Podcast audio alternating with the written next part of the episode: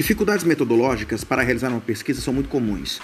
Elas vão desde a construção de uma pergunta de pesquisa até a própria construção da redação científica, além da revisão de literatura, dos instrumentos de pesquisa, entrevistas, questionários, enfim, uma série de questões.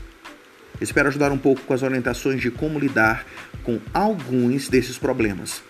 Você é o meu convidado para esse áudio.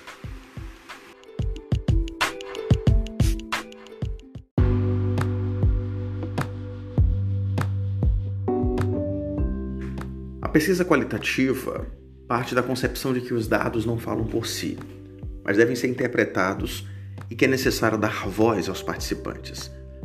É uma pesquisa que acontece em ambiente natural e busca investigar o fenômeno no próprio contexto em que ele ocorre.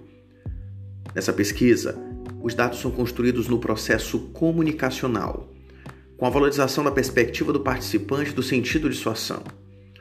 Após essa consideração, é interessante destacarmos cinco elementos gerais de um processo de pesquisa. Primeiro, a revisão do problema de pesquisa. Segundo, a elaboração da fundamentação teórica.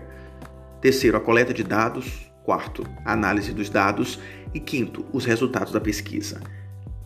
Cada um desses elementos merece ser construído em relação aos objetivos da pesquisa e à perspectiva epistemológica que a sustenta. Não podemos desconsiderar que a pesquisa qualitativa busca a compreensão do fenômeno que considera a experiência de vida do indivíduo e a tradição a qual se filia.